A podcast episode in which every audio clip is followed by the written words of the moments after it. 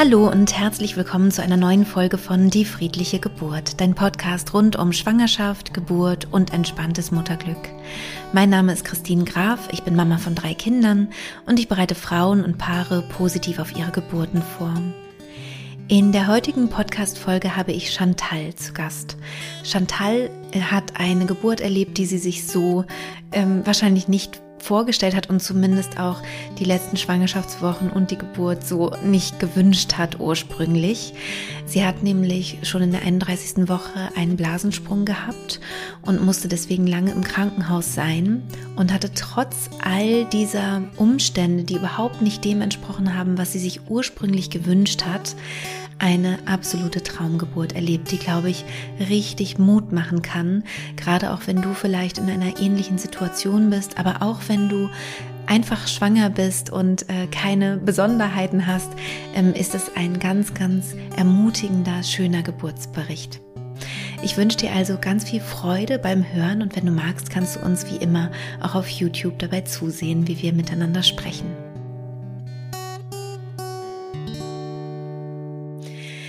Liebe Chantal, herzlich willkommen in meinem Podcast. Ähm, ich freue mich ganz besonders, dass du heute hier über deine Geburt berichten möchtest, denn äh, sie ist ja nicht so verlaufen, wie du sie dir eigentlich gewünscht hast. Magst du uns ein bisschen mitnehmen auf deine Reise, also wie das so war? Ja, voll gerne, auf jeden Fall. Erstmal hallo, schön, dass ich da sein darf. Ähm, ja, das war so, ich habe ganz früh in der Schwangerschaft äh, schon angefangen mit deinem Online-Kurs, weil ich äh, sehr große Angst vor der Geburt hatte. Mhm. Äh, meine Mutter hatte eine sehr traumatische Geburt, obwohl da jetzt so, also prinzipiell, sage ich mal, alles gut ging. Also mir ging es gut und es war auch alles in Ordnung. Aber sie hat es eben als sehr traumatisch erfahren und ich hatte lange Zeit äh, ganz, ganz, ganz große Angst vor der Geburt und habe auch immer gedacht, oh Gott, ich kann keine Kinder kriegen. Das funktioniert mhm. nicht. Und genau, als ich dann aber schwanger war, ich hatte vorher schon deinen Podcast lange gehört und als ich dann schwanger war, habe ich auch direkt mehr oder weniger den Online-Kurs gebucht ja. und äh, mir das gleich angehört. Und für mich war aber gleich klar, dass ich gerne eine Hausgeburt machen würde, mhm. weil ähm, ich einfach nicht so eine gute Beziehung zum Krankenhaus habe, sage ich jetzt mal. Mein Papa, der mhm. war äh, krebskrank, als ich Kind war. Und für mich ist halt Krankenhaus immer so ein rotes Tuch gewesen, ja. weil man da halt nur ist, wenn man krank ist. Und ja. dann war für mich gleich klar, okay, ich will unser Kind gerne zu Hause bekommen. Und mein Freund ist auch zu Hause geboren und dann waren wir auch der Meinung, dass das gar kein Problem sein würde, mhm. sozusagen. Mhm. Und ich hatte dann in der Frühschwangerschaft auch gleich eine Blutung und musste dann auch ins Krankenhaus und habe danach auch gedacht, also ich durfte dann wieder nach Hause gehen, es war alles in Ordnung, aber habe dann auch gedacht, oh Gott, auf keinen Fall kann ich da mein Kind kriegen. Ja. Und ähm, genau, ich habe dann relativ schnell eine Hausgeburtshebamme gefunden, auch ganz in der Nähe und äh, war auch in der kompletten Betreuung bei ihr und ähm, ja, habe mich auf die Hausgeburt gefreut. Mhm. Und ja, dann war es so, dass ich in der 31. Schwangerschaftswoche mich irgendwie nicht so gut gefühlt habe, also bei 30 plus 2 genau genommen. Und äh, mein Freund war auch krank die Tage vorher und ich dachte dann so, ah, ich werde vielleicht auch krank. Es war ganz komisch. Ja. Und ich hatte aber gleichzeitig so das Bedürfnis, also wir hatten den Autositz für unseren Sohn bestellt und der war schon eine Weile da. Und ich dachte an dem Tag, ich muss den heute abholen. Es war ganz okay. komisch. Also ich habe wirklich gedacht, ja. okay, ich muss diesen Autositz jetzt holen. Und ich bin dann noch hingefahren ins Geschäft und habe auch da die ganze Zeit gedacht, irgendwas stimmt nicht für heute mit mir. Ich habe mich ganz anders gefühlt als die Tage davor oder die Wochen davor. Und habe dann den Sitz geholt und im Auto dachte ich dann so, ah, Gott sei Dank, jetzt haben wir alles. Es war ganz komisch. Also irgendwie als so ein bisschen, als hätte ich es geahnt, sage ich jetzt mal. Und ich habe dann auch noch so gedacht, naja, 31. Woche, jetzt wäre man schlimmstenfalls neun Wochen im Krankenhaus. Ich kann gar nicht sagen, woher dieser Gedanke kam, aber der ja. war irgendwie einfach da. Ja. Und ähm, am Nachmittag habe ich mich dann ins Bett gelegt und habe dann auch meinen Freund gebeten, der war noch zu Hause, weil er sich noch nicht so ganz gut fühlte. Ich habe ihn dann gebeten, dass er sich zu mir legt, weil ich so richtig, also ich konnte es gar nicht erklären. Irgendwas stimmte auf einmal. Ich hab, war richtig nähebedürftig. Und dann drehe ich mich so zur Seite zu ihm und auf einmal merke ich, dass es ganz nass zwischen meinen Beinen ist. Und dann war mir sofort klar, dass ich einen Blasensprung habe und habe auch sofort zu meinem Freund gesagt, Mist, jetzt gehe ich ins Krankenhaus und dann bleibe ich da jetzt auch. Und das war sehr bitter für mich erstmal ja. und natürlich auch ein großer Schock einfach, weil ja. bis dahin, außer diese Anfangsblutung, war alles super. Ich habe mich total gut gefühlt, konnte alles noch so machen. Ähm, und das war ganz schön bitter, muss ich ja. sagen. Ja. Dann haben wir erstmal so ein bisschen in völliger Panik die Kliniktasche gepackt, weil mir schon klar war, okay, ich muss jetzt alles mitnehmen, was ich brauche die nächsten Wochen. Und dann bin ich ähm, ja genau in die Klinik gekommen, in der meine Mutter die schlechte Erfahrung gemacht hat, sozusagen, wie es dann immer so ist. Ähm, Krass, ähm, weil ja. das, also wir wohnen in Niederissigheim, das ist ein ganz kleines Dorf bei Bruch, also in Bruchköbel, aber bei Hanau. Und wir sind dann eben gleich in die Level 1 Klinik gefahren. Also es gibt zwei Kliniken, aber uns war gleich klar, okay, wir müssen dann jetzt schon wohin, wo auch eine äh, Kinderintensiv mit angeschlossen ist. Und genau das war eben ja, dann diese Klinik. Mhm. Und ähm, das Problem war durch Corona und weil mein Freund ja auch sowieso noch krank war, musste ich eben auch alleine rein und war dann quasi mhm. komplett auf mich gestellt. Und ähm, das war schon für mich schlimm. Ich habe noch vor der Tür gesagt, du kommst aber auf jeden Fall nachher nochmal und bringst mir die Kliniktasche, mhm. weil ich mhm. irgendwie unbedingt halt nochmal so diese Sicherheit haben wollte, dass man sich nochmal sieht überhaupt. Ähm, Genau, und ja, dann bin ich dort aufgenommen worden und dann werden halt tausend Untersuchungen gemacht. Und dann war halt ganz schnell klar, dass es Fruchtwasser ist. Da hatte ich aber zu dem Zeitpunkt auch gar keinen Zweifel mehr dran, weil es einfach auch weiter lief. Also es war schon klar. Ja, und ja. Ähm, ja, zum Glück waren dort das, ähm, die Damen, die da so den Empfang machen, sage ich jetzt mal, relativ nett und haben mir auch gleich so ein bisschen Mut zugesprochen. Und ähm, ich hatte das ja auch in meinem Geburtsbericht geschrieben. Ich habe mich auch an eine Frau erinnert, äh, die eben auch erzählt hatte in deinem Podcast, dass sie ganz lange in der Klinik war. Und dann dachte ich so, okay, du schaffst es schon irgendwie. Und ich wusste natürlich, ich habe sowieso auch keine andere Wahl. Und ähm, genau, dann, es war dann schon am Abend, also das am Nachmittag passiert und bis man dann da so äh, untersucht ist, dauert das ja auch immer eine Weile. Und dann war relativ schnell klar, dass ich dort bis zum errechneten Termin bleiben soll. Das war zumindest erstmal so Stand der Dinge.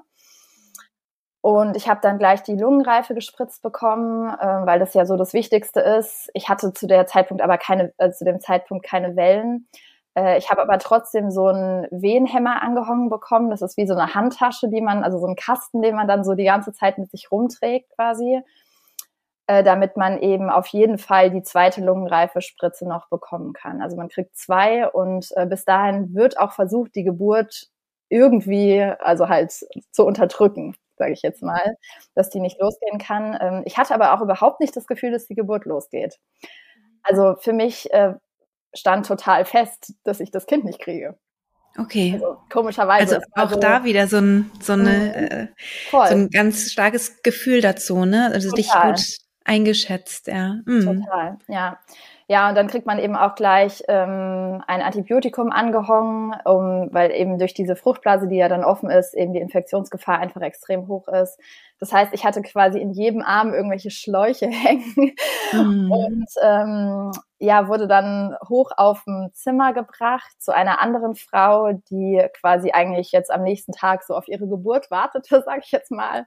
Ja. Und dachte dann auch schon so, boah, das wird hart jetzt hier mit den ganzen Frauen, die ihre Kinder kriegen und mit ihren Kindern nach Hause gehen. So, ne?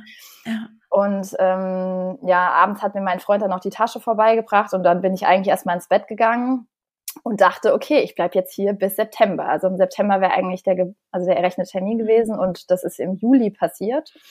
Oh, Wahnsinn. Und ich meine, so im normalen Alltag vergehen so acht Wochen ja total schnell, aber wenn man in so einer Klinik ist, denkt man so Tag für Tag, boah, oh. das zieht sich.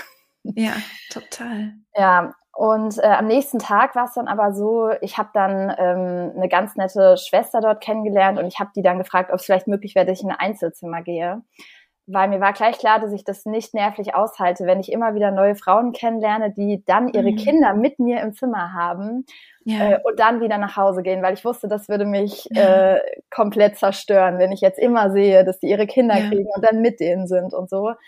Äh, und ich habe dann ein Einzelzimmer bekommen und das hat mir schon mal sehr, sehr geholfen. Toll. Toll, weil ich so ein bisschen für mich so eine Höhle dann hatte. Ich hatte auch einen ganz schönen Ausblick. Ähm, zwar auf die Stadt, aber es war abends immer ein ganz schöner Sonnenuntergang und es hat mir irgendwie geholfen, dass ich das so hatte, so haben konnte. Und dann ist es so, wenn man eine drohende Frühgeburt hat, dann kommt relativ zeitnah jemand von der Neonatologie vorbei und erzählt einem so ein bisschen, was passieren kann, wird.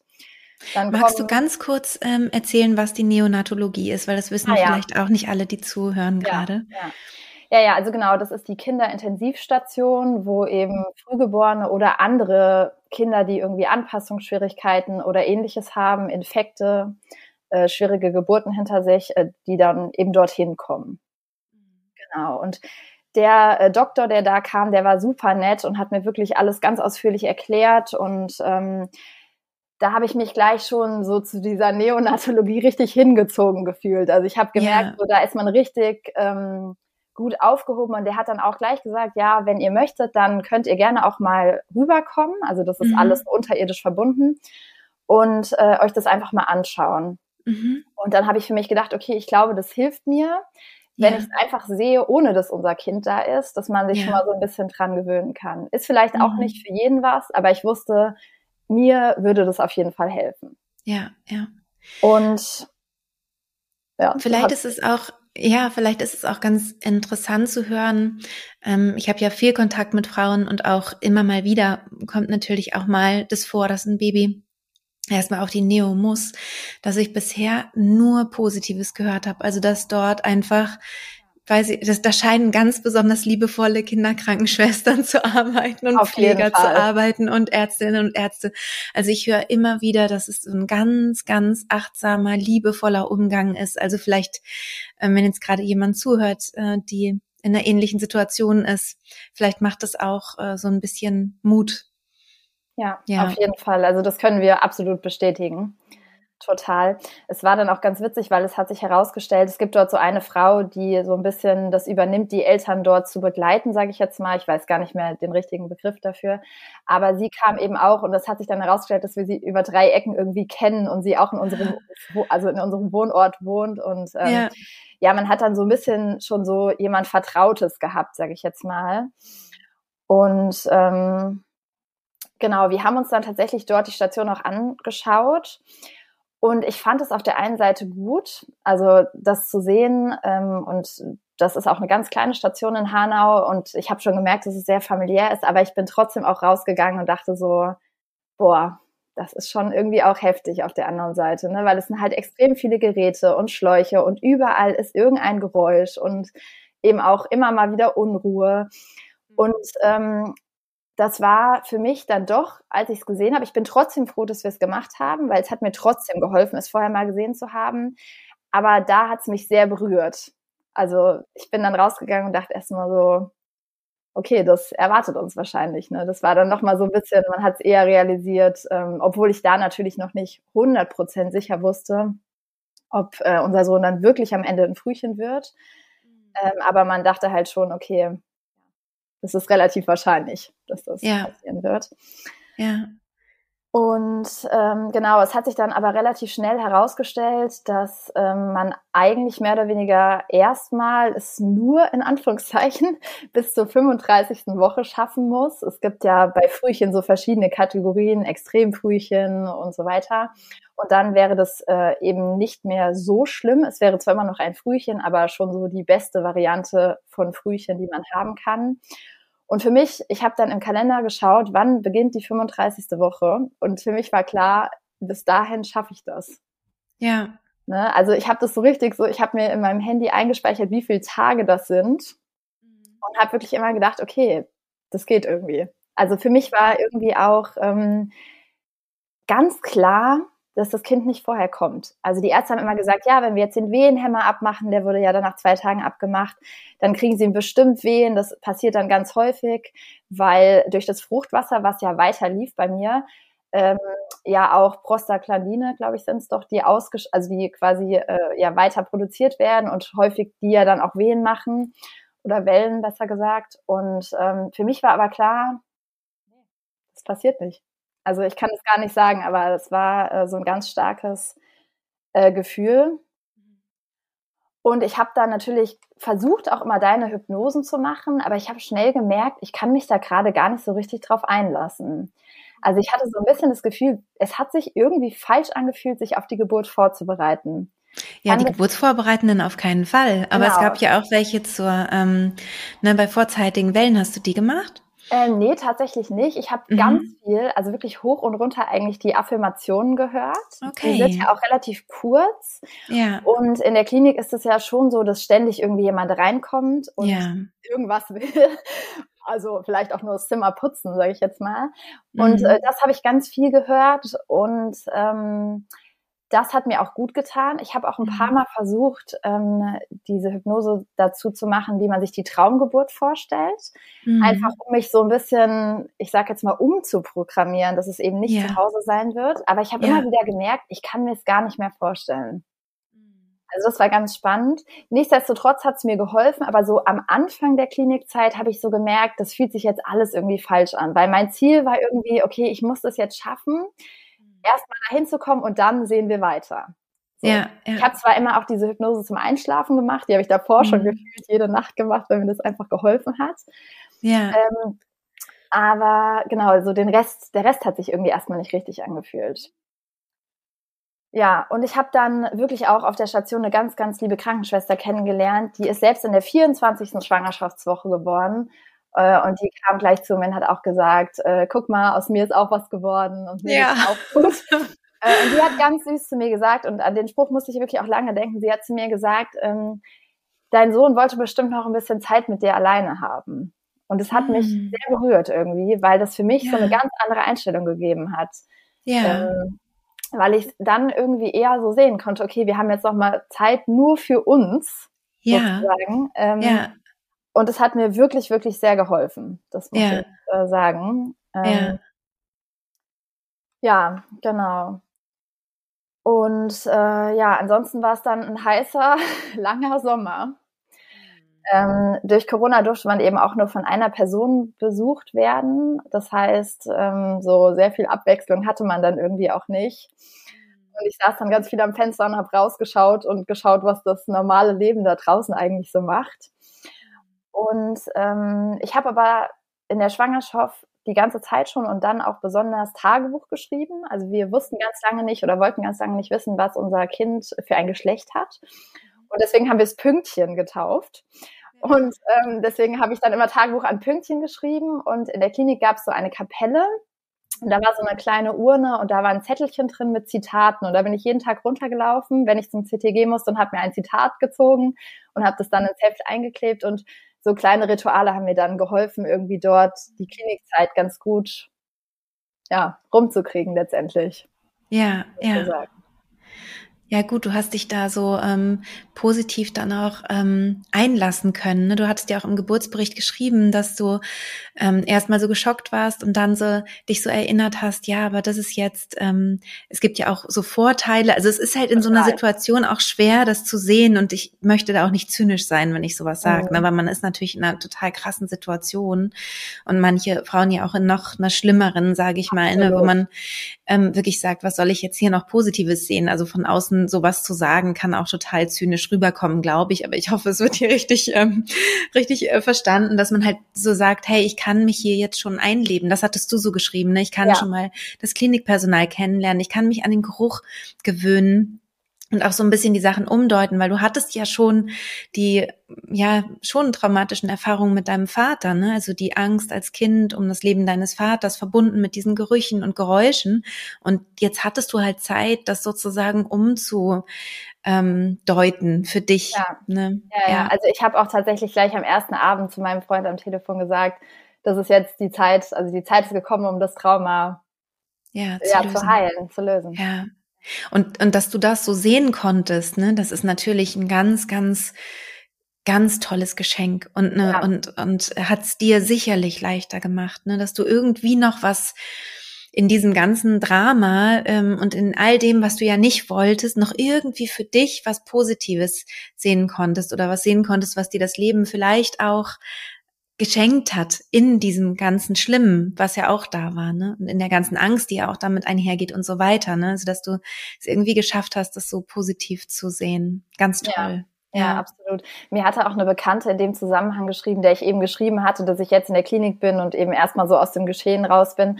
die hatte mir so ein bisschen, ich sag jetzt mal bemitleidend geschrieben, so, oh Gott, du Arme, äh, das wird ja bestimmt traumatisch oder so. Und da habe ich für mich so gedacht, ob das traumatisch ist oder, oder nicht, das bestimme ich selbst. Also das war ja. für mich gleich so, dass ich so dachte, nee, das, das muss kein Trauma ja. werden, nur weil ich jetzt in dieser Situation bin. Ja. Ähm, von daher genau, das stimmt, wie du sagst. Und ich habe wirklich auch dann ähm, zu einem späteren Zeitpunkt, als ich mich auch so ein bisschen damit abfinden konnte und auch die Zeit so ein bisschen vergangen ist, äh, dann auch diese Hypnose machen, wo man eben schon mal so durch die, also diese ähm, Hypnose, wo man sich, diese Bewegungshypnose, sage ich jetzt mal. Genau, wo man ein bisschen übt. Mhm. Genau, genau, bin dann schon so ein bisschen durch die Gänge, die ich ja dann eh, ja. so meine Wege, die ich laufen musste, bin ich ja. dann eben in Hypnose gelaufen und äh, habe am CTG, wo ich ja auch zweimal am Tag immer hin musste, äh, dann auch immer die Hypnosen gehört. Das war nur am Anfang Prima. schwierig, dass ich mich nicht so drauf einlassen konnte, aber ich habe dann auch gemerkt, so, also je mehr Tage vergangen waren, ähm, dass ich da so ein bisschen auch wieder sagen konnte, okay, ich kann mich da jetzt drauf vorbereiten und ja. das heißt nicht, dass ich jetzt gleich mein Kind kriege. Weil man ja. denkt natürlich schon so, okay, wenn ich jetzt Wehen krieg, dann, das sagst du ja auch ganz oft, habe ich so versagt, ne? dass man immer so Angst hat, irgendwie als Mutter, schon in der Schwangerschaft, dass man dann denkt, oh, jetzt, wenn ich jetzt irgendwie auf einmal Wehen kriege, dann habe ich versagt. Und das war so mhm. unterbewusst schon auch so, dass ich so dachte, ich kann jetzt auf gar keinen Fall Wehen kriegen oder Wellen kriegen. Mhm. Ne? So, ich mhm. muss dieses Kind jetzt noch in mir behalten. Und mhm. das wurde dann aber irgendwie mit der Zeit so ein bisschen besser. Mhm. Dass, dass, mhm. ähm, dass, ich dann auch sagen konnte, okay, ich kann es am Ende eh nicht beeinflussen und ähm, es kommt jetzt, wie es kommen soll vermutlich und ich genau. nehme es genau. einfach an. Ja, genau, weil ähm, diese Schuldfrage, ne, also das, was, was ich immer betone, was du, glaube ich, meinst, ist, ja, genau. dass man ja nicht versagen kann, aber das ja. ist eben, ähm, dass wir, ich weiß nicht, ob man sagen kann, wir Frauen, aber ich beobachte das schon so, dass, dass wir Frauen dazu neigen, uns alle Schuhe anzuziehen und die Schuld für alles zu geben und, ähm, und auch eben für den Körper, wenn der irgendwas macht, wo wir sagen, das ist jetzt aber doch nicht gut für mein Kind. Und dann fängt man an mit diesen Schuldgefühlen, was ja, was ja wirklich ähm, völlig unangebracht ist, ne? anstatt zu sagen, hey, mein Körper macht so gut er kann und er macht das wunderbar. Und eben auch zu sehen, was er ja alles Tolles macht, ne? also wie er das Kind heranwachsen lässt im Körper. Und diese ganzen Dinge, die der Körper halt wunderbar macht. Und manchmal gibt's halt sowas wie so kleine Fehler, die passieren, ja, und dann eben auch mit erstmal nicht zu denken, ich bin mein Körper, also das sind auch nochmal so zwei ja, äh, unterschiedliche Facetten von einem so. Und ähm, auf der anderen Seite eben auch zu sagen, ja, wenn ich dann dem Körper jetzt schon einen Vorwurf mache, dann aber bitte auch mit ganz viel Dankbarkeit für das, was er alles Tolles macht, ne? Absolut. Und nicht nur das eine, sondern auch das andere sehen. Ne? Und dann wird's halt wieder sehr relativ. Ja, ja. das stimmt, ja. das stimmt. Und ja. ich muss sagen, ich war am Ende dann doch auch schon stolz auf meinen Körper, weil ich habe es ja, ja. wirklich auch noch ganz lange geschafft ja. sozusagen. Also die Ärzte kamen dann noch irgendwann und haben gesagt, Frau Knoblauch, das kann doch nicht sein, Sie sind ja immer noch da. Ja. Ne? Also man ist wohl schon eher davon ausgegangen, ich weiß jetzt keine Statistiken, aber es ist dann wohl schon häufiger so, dass wenn man dann einen Blasensprung hatte, dass dann relativ zeitnah, was auch immer das heißen mag, dann irgendwie auch eine Geburt losgeht. Ja, genau. Wann ging es denn bei dir dann los? Wie war das? Ja, also es war so, ähm, ich in der 35. Woche, also bis dahin habe ich es tatsächlich geschafft, mhm, ähm, war dann die Frage, ähm, ob man also die Geburt einleitet, äh, medikamentös, ob man das Kind mit einem Kaiserschnitt holt oder ob man nichts tut und äh, nochmal mich nach Hause schickt tatsächlich. Ähm, also es ist dann so, man muss dann einfach so ein bisschen abwägen. Ähm, und es war natürlich für uns eine schwierige Entscheidung, ne, was man jetzt macht. Also leitet man jetzt die Geburt ein, macht man jetzt einen Kaiserschnitt, weil man irgendwie nicht so genau weiß, wie reagiert ähm, das Kind unter der Geburt dann. Oder macht man einfach gar nichts so in Anführungszeichen. Ne? Ähm, und das hieß dann eben, wenn ich nach Hause gehe, dass ich dann ambulant einfach in die Klinik komme und dort eben weiterhin ähm, CTG und so weiter, was eben alles so gemacht wurde, ähm, gemacht bekomme. Ähm, und wir haben dann lange hin und her überlegt und haben uns aber dafür entschieden, dass ich nochmal nach Hause gehe und ähm, ja eben einfach ambulant in die Klinik fahre und dort engmaschig kontrolliert werde und sobald halt ich mich irgendwie nicht gut fühle oder irgendwas anderes ist, ich halt dann auch sofort wiederkomme. Und das hat sich für mich auch gut angefühlt, auf jeden Fall. Ähm, wobei ich sagen muss, im Nachhinein war es auch erstmal ein richtiger Schock, irgendwie aus dieser Klinik rauszukommen, weil man gewöhnt sich dann doch so sehr an diesen Alltag dort, dass ich erstmal allein im Auto zu sitzen und nach Hause zu fahren, war ganz komisch für mich. Und dann auch ja, zu Hause zu sein, es kam gar niemand mehr rein. Und es war schon auch so, dass ich dann gemerkt habe, gerade so in der Nacht, ähm, in der Klinik waren auch ganz liebe Nachtschwestern und man hat sich dann schon irgendwie auch ein bisschen beschützt gefühlt, weil man wusste, okay, sobald irgendwas ist, dann ist da draußen ja. jemand und man muss nur sagen, irgendwas ist mit mir. Mhm. Und das habe ich zu Hause dann doch irgendwie als komisch empfunden. Und als ich nach Hause gekommen bin, dachte ich erstmal, okay, ich schaff's vielleicht noch bis zur 38. Woche, also 37,0 wäre es ja dann kein Frühchen mehr gewesen. Ja. Ähm, Und dann die Hausgeburt. Nein, das.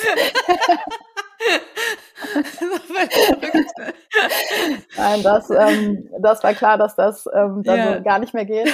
Aber ähm, ja, ich habe gedacht, okay, vielleicht schaffe ich es noch ein paar Wochen. Aber ich habe dann zu Hause relativ schnell gemerkt, dass ähm, ich mich gar nicht mehr so sicher fühle zu Hause. Also das war einfach auch so ein, vielleicht auch wieder so ein unterbewusstes Gefühl. Und ich hatte dann am Tag, auch bevor die Geburt dann tatsächlich losging, abends auch das Gefühl, dass irgendwas nicht stimmt. Und man fragt sich dann natürlich immer, okay, bildest du dir das jetzt ein oder bewegt sich unser Sohn noch genauso wie vorher? Und man ist dann natürlich eh so ein bisschen auf so einer Halb-Acht-Stellung, wenn man halt schon einen Blasensprung hat. Ja, ja. Und wir haben kurz an dem Abend überlegt, ob wir auch in die Klinik fahren. Und dann hat mhm. ähm, also unser Pünktchen äh, Schluck aufbekommen und äh, den ganzen Abend irgendwie Schluck aufgehabt. Und dann wusste ich wieder, okay, also irgendwie hat mich das beruhigt. Dann wusste ich, okay, ja. es, ist, ja. es ist alles gut. Ja, so. genau. Wer Schluck auf hat, dem kann es genau. nicht so schlecht gehen. sozusagen, sozusagen, ja. Ja, ja und mhm. dann war es aber so, dass ich am Freitagmorgen dann aufgewacht bin und auf einmal, also das Fruchtwasser lief ja, wie gesagt, die ganze Zeit weiter. Das wird einfach im Normalfall weiter produziert. Man muss eben einfach viel trinken und da so ein bisschen äh, auf sich achten. Und dann war das Fruchtwasser aber auf einmal grün. Also das äh, habe ich dann gesehen. Und ich hätte ja sowieso an dem Tag wieder in die Klinik äh, gemusst, sozusagen zur Kontrolle und habe dann aber gleich morgens früh, als ich es gesehen habe, schon angerufen. Und ähm, die haben dann auch gleich gesagt, ja, kommen Sie besser direkt und warten Sie nicht, bis Sie den Termin haben. Ja, und dann bin ich eigentlich nichts ahnend tatsächlich los und bin gar nicht davon ausgegangen, dass ich unser Kind kriegen würde. Ich weiß auch nicht warum, aber ich bin wieder hingefahren und dachte so, naja, mal schauen.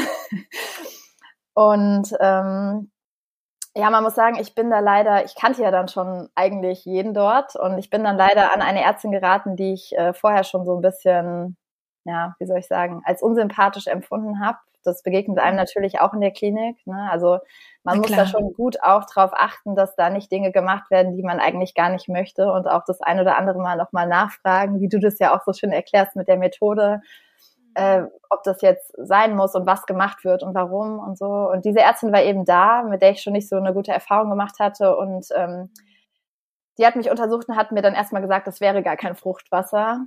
Und dann habe ich ihr erklärt, ne, dass ich ja jetzt schon vier Wochen, also einen Monat in der Klinik war, weil ich einen Blasensprung hatte. Und sie hat es dann abgestritten. Und da war dann der Punkt, da habe ich dann einfach nur noch angefangen zu weinen, weil ich gemerkt habe, okay, ich war einfach durch.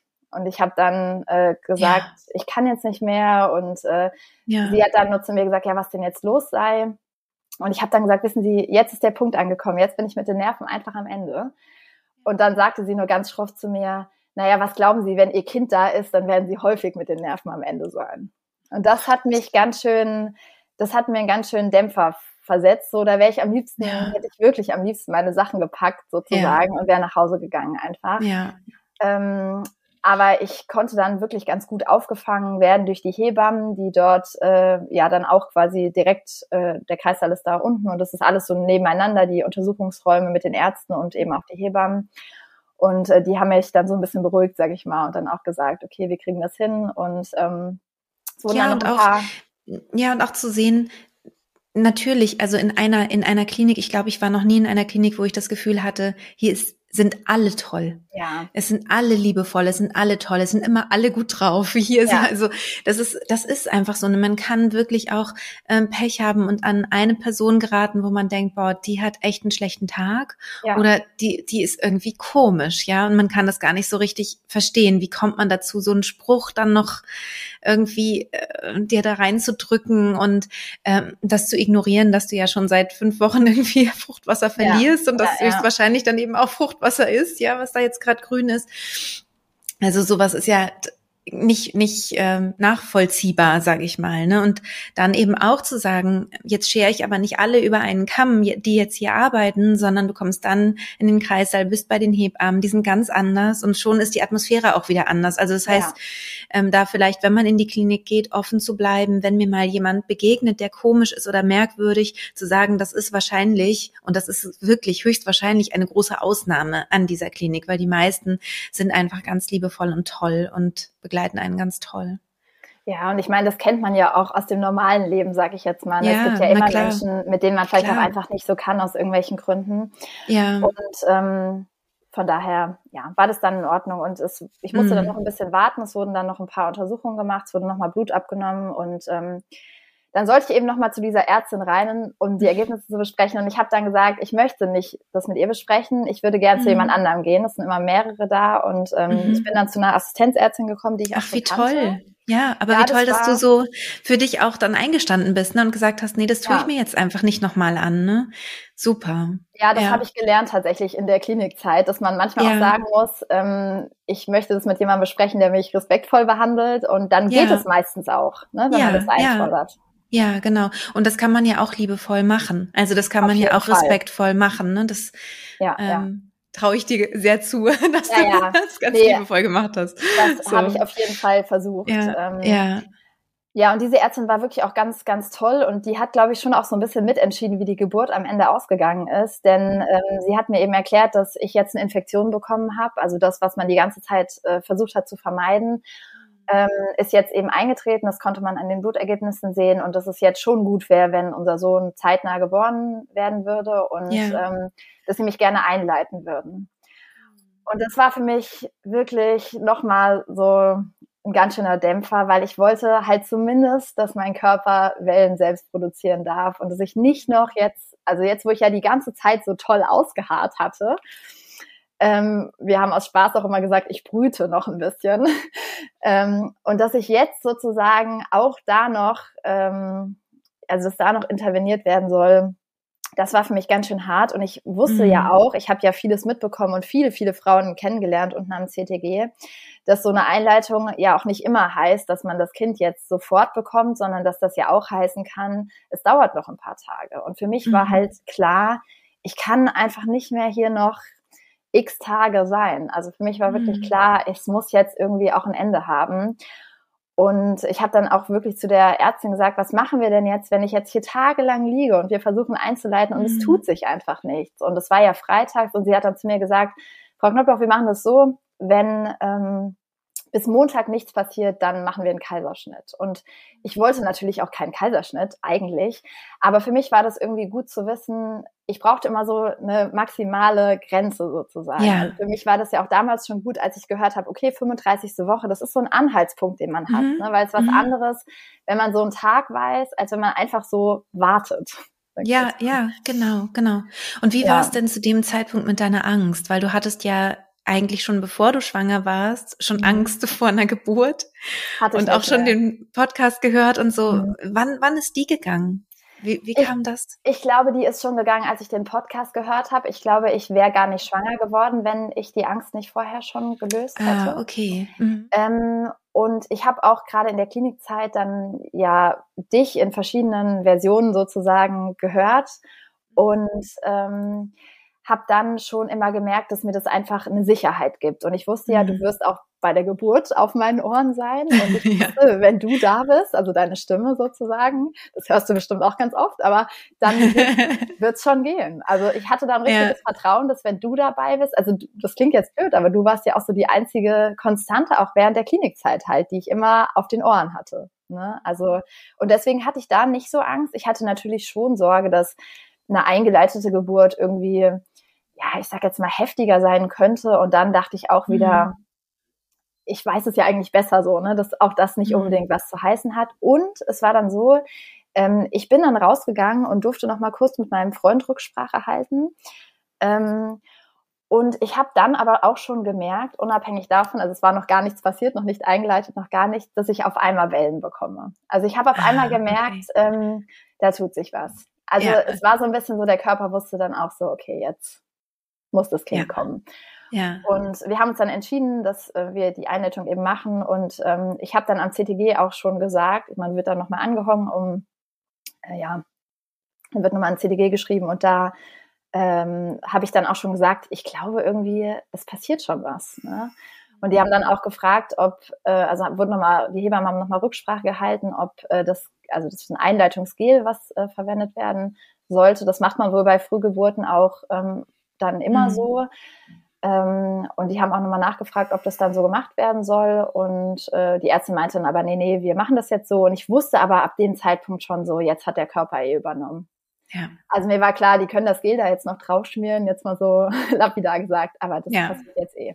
Ja. ja. Und dann war es schon auch so, dass ich dann auch dachte, so, ich würde meinem Freund jetzt gerne sagen, dass er mal in die Nähe kommen soll. Der war nämlich auch noch mhm. ähm, relativ weit äh, weg. Ja. Und da habe ich schon gemerkt, okay, jetzt dauert es auch gar nicht mehr so lange. Ja. Das war dann auch wieder so ein inneres Gefühl einfach. Ja, ja.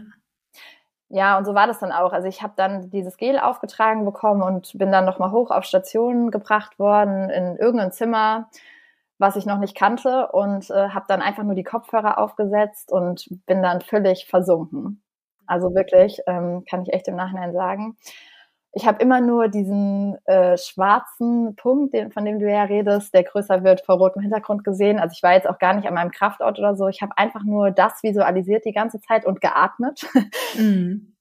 Und irgendwie dachte ich dann so, boah, die Wellen, die kommen ganz schön regelmäßig und dachte dann einfach so, ich war da ja gerade erst hochgegangen, habe dann gedacht, ich ähm, track die mal und guck mal, ähm, wie häufig die eigentlich kommen. Und da waren die schon bei alle drei Minuten. Und da war ich wirklich quasi gerade erst, äh, ja, aus dem Kreis halt wieder oben, sage ich jetzt ja, mal. Ja. Mhm.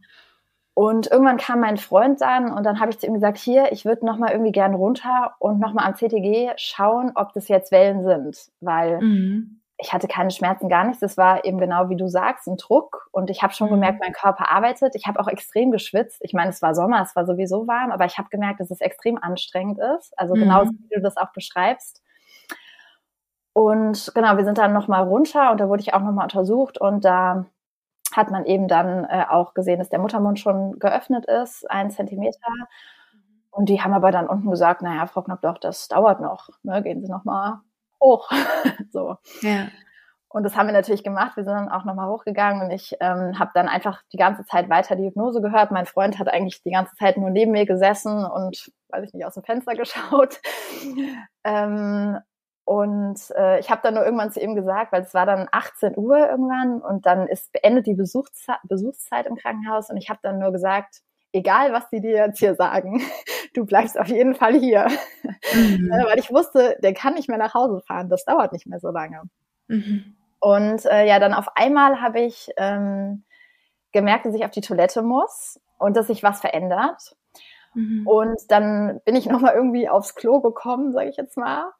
Und da bin ich, glaube ich, auch aus der Hypnose rausgekommen, weil ich auch die Kopfhörer kurz abgesetzt hatte. Ich hatte mein Handy nämlich natürlich auch nicht geladen, hatte das dann noch schnell eingestöpselt, weil ich wusste ja gar nicht, wie gesagt, dass ich jetzt an dem Tag das Kind kriegen würde. Und ähm, habe dann auch einmal gemerkt, dass es dann bei einer Welle, dann tat es auch wirklich weh. Und dann dachte ich so, ah, mhm. okay. Ah, so ist das also ohne genau, Hypnose. Genau, wirklich genauso. genauso. Ja, ja. ja tatsächlich.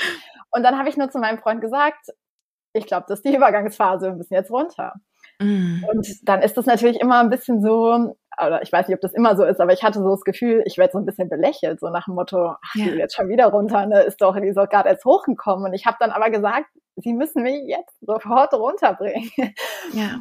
Und ich wurde dann ähm, auch relativ schnell in den Kreissaal gebracht. Also das ging dann wirklich zügig. Ich meine, die Schwestern kannten mich ja oben dann auch schon. Und ähm, ja, dann kamen wir unten an und dann haben die mich untersucht und haben gesagt, ja, neun Zentimeter. Wahnsinn. In, in wie, wie, wie lange hast du dafür gebraucht? Ähm, das waren dann drei Stunden. Wahnsinn. Ja, also das ging wirklich, wirklich zügig.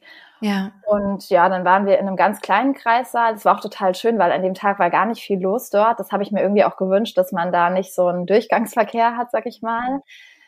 Ähm, und es war total ruhig irgendwie und ja, ich habe dann angefangen, die Wellen ein bisschen mehr zu vertönen, weil ich dann so eine richtig starke Kraft gemerkt habe. Also wie du das auch sagst, es tat immer noch nicht weh, aber es war einfach so ein so eine enorme Kraft. Also das kann ja. man wirklich gar nicht anders beschreiben, wenn man das nicht ja. erlebt hat. Aber es war wirklich, also ich war wirklich auch, wie du das immer sagst, richtig fasziniert auch einfach. Und ich lag danach so und ähm, ich habe dann irgendwann zu der Hebamme gesagt, auf was warten wir eigentlich? und dann sagt sie, weil es war so, was macht man jetzt? Ja. Und dann sagt sie so, naja, eigentlich nur darauf, dass sie vollständig eröffnet sind und den Drang haben mitzupressen. Und dann sage ich, ja, aber das habe ich doch die ganze Zeit schon. Ja. Und dann hat sie eben geschaut und dann war ich eben auch vollständig eröffnet. Und äh, mein Freund hat dann nur noch gesagt, schaffen wir es bis zum Abendprogramm? Das weiß ich noch so. Und die Hebamme hat dann so gesagt, auf jeden Fall. und äh, für mich war dann irgendwie auch klar so, das klappt jetzt alles. Ne? Mhm. Und ähm, ich fand es dann schon ein bisschen schwierig, irgendwie äh, das zu veratmen. Das ist ja dann doch nochmal so ein mhm. anderes Atmen, wenn es in die ja. Presswehen geht. So, ich war dann ja. auch ein bisschen angeleitet, also angeleitet ja. her. Mhm. Und äh, hatte auch das Gefühl, dass ich das dann brauchte. Ja, das haben viele Frauen. Und das ja. ist ja auch richtig so. Ne? Also ich finde ja, zur Austrittsphase soll wirklich auch eine Hebamme da sein und ihre Arbeit machen. Ne? Das ist wirklich Total. auch Wichtig, also ich ja. habe dann auch dich vom Ohr genommen und habe dann auch mich mhm. voll darauf verlassen, was mir gesagt wird sozusagen. Und ja, dann ging es wirklich auch relativ schnell. Also ich weiß dann nur, dass der Kopf dann kam und ich habe dann gefragt, ob ich mal fühlen darf, weil mir irgendwie total wichtig war, ich weiß gar nicht warum, aber dass unser Sohn Haare hat. Keine okay. Ahnung warum, aber irgendwie war das so für mich so was Schönes und ich habe das dann angepasst und es war ganz flauschig irgendwie, der Kopf. So und weich, dann, ne? Das ja, total. Ja. Und dann äh, musste ich so ein bisschen weinen und es war eine Hebammenstudentin dabei bei der ja. Geburt, die quasi gerade erst mit im Kreissaal war und die hat dann mitgeweint ja. und hat gesagt, sie wäre gar nicht darauf eingestellt gewesen. Ja. ja. Ja, ja, und dann. Also ich, ich, ich, ich, kann das, ich kann das auch wirklich nur empfehlen, ne, wenn man, wenn das Köpfchen noch im Körper ist. Weil das war bei dir ja auch so. Das war ja bevor ja, das Köpfchen kam, ne? Ja. Und wenn das Köpfchen noch im Körper ist, wenn man dann sagt, ich, ich spür mal. Ich, genau, ich, das guckte nur so raus. Ich fühle mal, ja. genau, ich fühle mal dieses ja. Köpfchen. Ne? Ich, ja. ich, äh, und manchmal ist das Köpfchen ja auch schon noch ein Stückchen weit drin, dass man wirklich mit dem Finger reingeht und diesen Kopf fühlt, weil das ist was, ähm, was bei mir zum Beispiel, ich konnte das in der, in dem, in der Situation damals, als ich das gemacht hatte, bei meinem ersten Kind gar nicht genießen, weil ich das Gefühl hatte, das ist noch so weit weg sozusagen, das ist noch so weit drin und Ach, ich war ich schon so fertig. Genau, ah, und ich war schon so fertig, dass ja. ich dachte, das schaffe ich nicht, dachte, er ist schon viel weiter. Deswegen ah. war das für mich quasi eher frustrierend, aber ich bin so froh, dass ich das gemacht habe, weil ich dieses Gefühl am Finger niemals vergessen werde. Ja, das ist so. Es ist ganz was Besonderes. Also es ist ja. ein richtig besonderer Moment, ja. äh, den ich jeder Frau äh, gönne Total. und wünsche, ja. Total. Diese ja. erste Berührung. Mhm. Ja, ja, und für mich war es tatsächlich dann auch eher so, ah, der ist jetzt gleich da. Ne? Ja. Also ich, ich wusste so. Okay, so ist es auch meistens. Also bei mir war eine Ausnahme, glaube ich. nee, also es war dann wirklich so, okay, da ist echt ein Kind in mir. So. Ja, genau. Also, der kommt jetzt. Davor ja. hat man das irgendwie, man wusste das zwar irgendwie, aber das war mhm. dann, ja, war dann real. Mhm. Ja. Und du wusstest immer noch nicht, was es wird, ne? Doch, wir wussten es dann tatsächlich. Okay. War auch gut. Also wir hatten es kurz davor erfahren, tatsächlich bei der Frauenärztin beim letzten großen Ultraschall. Also ich war nur zu diesen drei Ultraschalluntersuchungen dort. Und es war auch gut, weil in der Klinik hätten wir es sowieso gesagt bekommen. Also die sind einfach davon ausgegangen, okay. wir wissen es. Und ähm, ja. deswegen waren wir froh, dass wir es vorher gemeinsam erfahren hatten. Und genau, doch, das wussten wir tatsächlich. Ja, genau. Und ähm, ja, dann war er da und ähm, hat gar keinen Ton gemacht, also lag wirklich einfach nur da, war auch relativ blau, was ja jetzt an sich nicht ungewöhnlich ist und wurde abgerubbelt und ähm, mir war aber dann schon auch klar, weil wir das ja auch vorher durchgesprochen hatten, dass er halt direkt mitgenommen wird. Und so war das dann auch. Also ich habe wirklich nur gesehen, wie er aus mir rauskam, sage ich jetzt mal. Mein Freund mhm. hat ganz schnell die Nabelschnur durchgeschnitten, aber es waren wirklich ich weiß nicht mal, ob es Minuten waren. Also es war wirklich, wirklich schnell. Und dann wurde er mitgenommen und in dem Moment habe ich das gar nicht als schlimm empfunden, weil ich so drauf eingestellt war. Ja, ich ja. merke nur jetzt so im Nachhinein, dass das schon, es war eine besondere Geburt auf jeden Fall, aber es ist schon so, dass man sich danach sehnt, so sein Kind bei sich zu haben. Also ich merke schon so, dass es heute immer noch so ist, dass ich so denke, wie schön für jede Frau, die das haben kann. Ja, ja. Es gibt ja. ja, die Möglichkeit, das sozusagen nachzuholen. Ne? Ich weiß ja. nicht, ob du davon schon gehört hast. Das ja, ist dieses Bonding-Bad, genau, ja, wo man in der Badewanne mit dem Baby ist und das sozusagen nochmal nach spielt. Das hat sich für mich aber nicht richtig angefühlt mhm. irgendwie. Also ich bin auch versöhnt mit meiner Geburt auf jeden Fall. Ich fand sie ja, auch wunderschön. Aber ich meine, das ist einfach sowas, wo man im Nachhinein ja, so denkt. So, ja. Ne? Und ich glaube, ja. das ist auch okay, dass man sagt, ich bin traurig darüber, Absolut. unabhängig davon, ob die Geburt schön war, also ob ich sie als schön empfunden habe oder nicht. Absolut. Dass man trotzdem sagen darf, dass es trotzdem Mist, dass es so war. Ja, natürlich, natürlich. Ja. Ja, ja.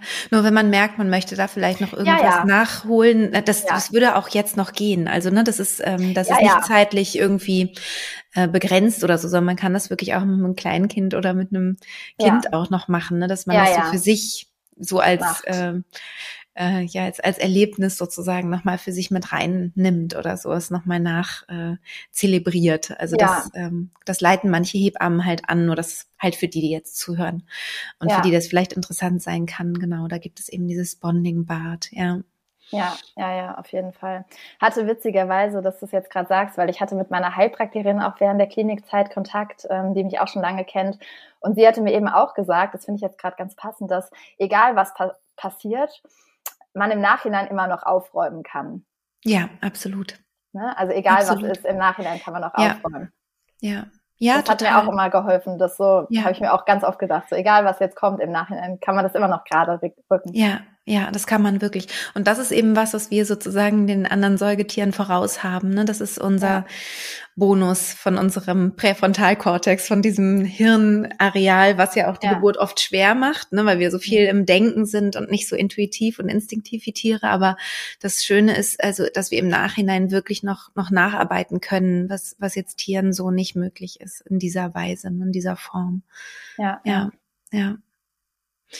Ja, und du hast ja ähm, auch geschrieben, dass du dann, als es, ähm, als dein Baby auf der Neo war, mhm. ähm, dass du trotzdem mit ihm verbunden geblieben bist. Ja, total. Vielleicht magst du darüber auch erzählen, weil ich das auch ganz äh, toll finde und ganz wichtig. Ja, ja, es ist ja so, man ist dann als Mutter erstmal so ein bisschen alleine im Kreis sein im Moment, weil der Vater darf auf jeden Fall noch, also war, war das auf jeden Fall bei uns so, durfte kurz mit raus und ähm, eben schauen, wie das Kind sozusagen für den EO fertig gemacht wird. Und ähm, in dem Moment habe ich mir schon gedacht, okay, ich denke jetzt einfach ganz viel an unseren Sohn und bin halt gedanklich einfach dabei. Ja. Und habe meinem Freund auch gesagt, wenn es möglich ist, mach halt Bilder, dass ich so ein bisschen einfach auch mhm. daran teilhaben kann, quasi. Ja. Und das Gute war, wir durften dann auch ähm, in der Nacht noch rüber äh, fahren. Also im äh, Rollstuhl wurde ich dann rübergefahren auf die Kinder ähm, intensiv und das hat mir auf jeden Fall auch sehr geholfen, dass ich ihn dann doch irgendwie direkt, also natürlich mhm. nicht direkt danach, aber schon an dem gleichen Tag ja. äh, noch sehen konnte. Und ähm, das war wirklich auch was, was mich dann sehr berührt hat, einfach. Ja. Also das war ähm, ja ganz schön. Wir durften ihn auch rausholen. Das ist auch nicht immer der Fall, ähm, weil da eben die Gefahr der Hirnblutung ist. Und das war aber bei uns in Ordnung. Und wir durften ihn dann auf den Arm nehmen. Und das war dann natürlich ja. Das war dann ganz, ganz toll für mich. Ja, Haut auf Haut, also Bonding richtig? Nee, oder? das nicht tatsächlich, mhm. ähm, aber das war trotzdem irgendwie ein ganz ja. schöner Moment einfach. Ja, ja. Auch ihn zu riechen und so, ne? Diese ja. ganzen ja, ursprünglichen Dinge. Ja. Total, total. Ja. Und wie war das dann? Bist du dann noch ein paar hm. Tage in der Klinik geblieben? Und wie lange ist dein Sohn noch in der Klinik geblieben? Ja, genau. Also ich bin auch ein bisschen länger geblieben, als man normal bleibt, weil ich auch eine Infektion hatte. Also mein Sohn hatte die Infektion und ich auch. Und ich habe dann auch noch eine Antibiose bekommen. Das heißt, ich war, glaube ich, vier Tage noch äh, in der Klinik. Und unser Sohn war drei Wochen auf der Kinderintensiv. Ähm, und genau, das ist in Hanau aber so, dass man nicht mit seinem Kind dort ist, sondern man wird dann entlassen und kann sein Kind dort eben besuchen. Okay. Äh, aber ist dort nicht mit im Zimmer, weil es da eben mehrere Kinder in den Zimmern ja. gibt und ähm, weil auch dort gesagt wird, ist es gut, wenn ihr abends nach Hause geht und euch ein bisschen ausruht. Das sehe ich schon auf jeden Fall auch so, aber das war auf der anderen Seite auch das Schwierigste von allem, dass man abends ja. eben einfach sagt, tschüss. bis morgen. Ja, bis tschüss, bis morgen. Ja. Und ähm, so. Wie, wie lang warst du dann immer in der, in der Kinderklinik? Also wie warst du dann immer den ganzen Tag da oder? Ja, ja, also man sagt ja immer, und das habe ich auch ganz viel von Freunden und Verwandten gesagt bekommen, guck mal, dass du mal was Schönes für dich machst. Und Aber ich wollte das nicht. Ich wollte weder in die Stadt gehen, da was essen, noch shoppen, noch sonst irgendwas. Ich wollte einfach nur mhm. eigentlich am liebsten 24 Stunden neben diesem Bett sitzen. Mhm. Ähm, und ich war wirklich morgens ähm, gleich früh da. Wir haben einen Hund, mit dem war ich vorher immer noch Gassi. Und dann mhm. bin ich in die Klinik gefahren. Mein Freund hat zu der Zeit äh, wieder gearbeitet. Der ist selbstständig und musste ja in der Klinikzeit schon mhm. eben viel dann ausfallen lassen. Mhm. Und äh, wir haben dann oft dann abends nochmal so einen Schichtwechsel gemacht, sage ich jetzt mal, dann kam er. Aber ich war trotzdem meistens bis 10 Uhr abends da, weil ich ähm, zum Glück den Danny auch stillen konnte und eben das auch so viel wie möglich dann tun wollte. Ja, natürlich, ja. natürlich.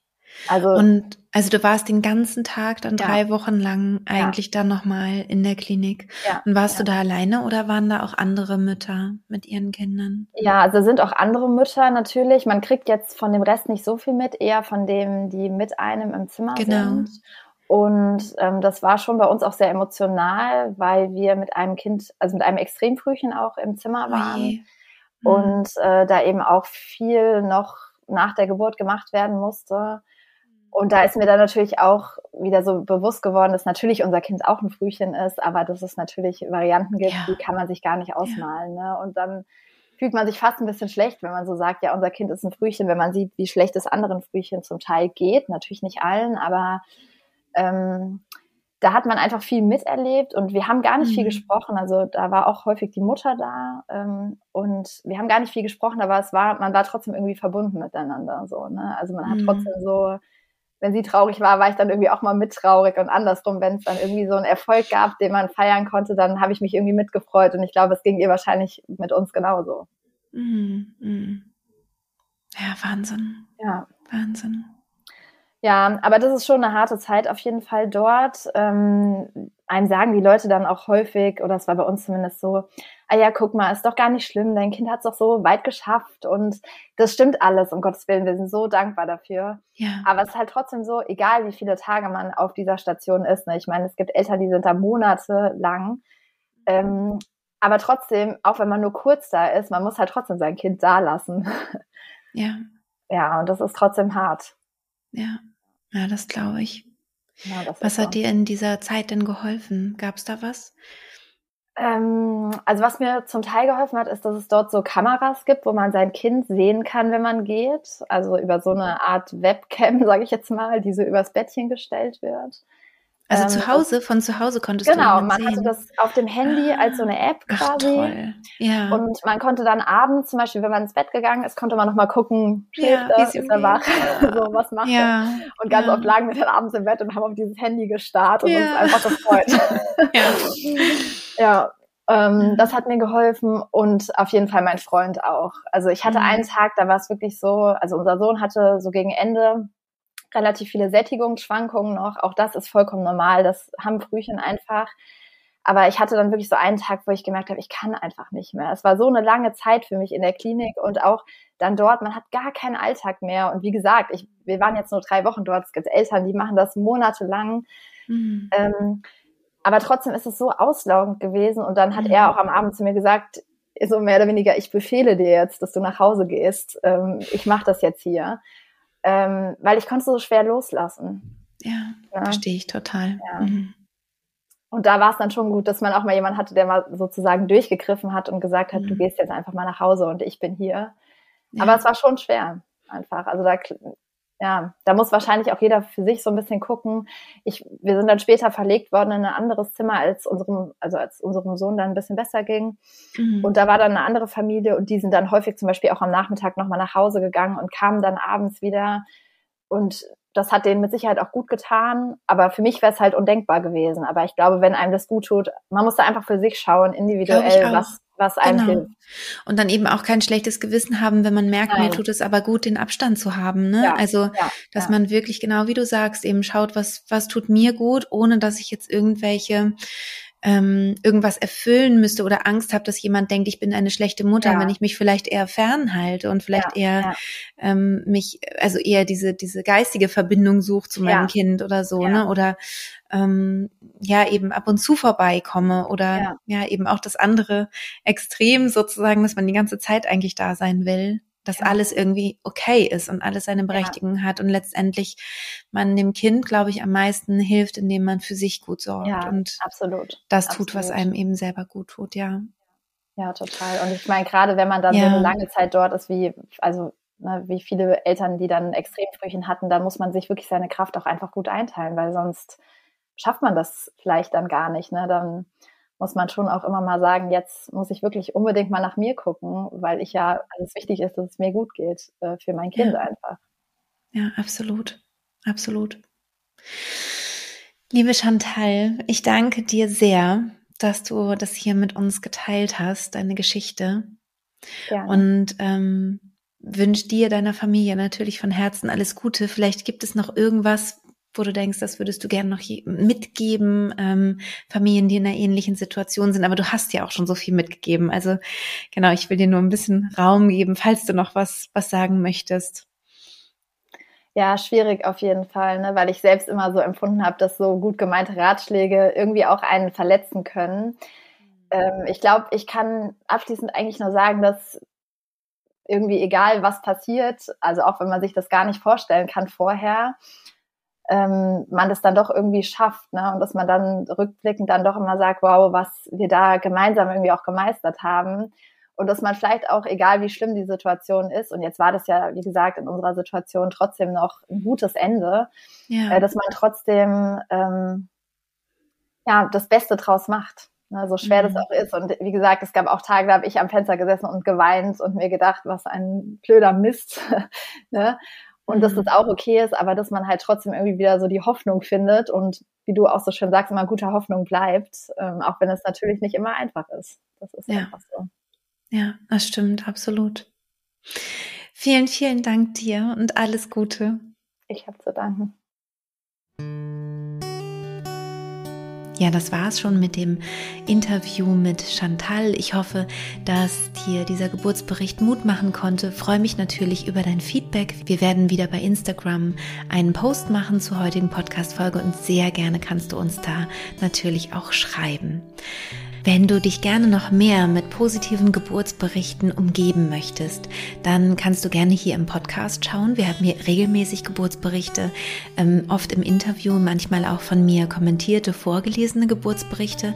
Und auf meiner Website www.die-friedliche-geburt.de kannst du gerne auch mal schauen. Da gibt es unter Erfahrungen nämlich mittlerweile über 700 Geburtsberichte, die du auch nach verschiedenen Themen sortieren kannst. Also je nachdem, was dich gerade bewegt, kannst du dann auch die, die passenden Geburtsberichte dafür finden.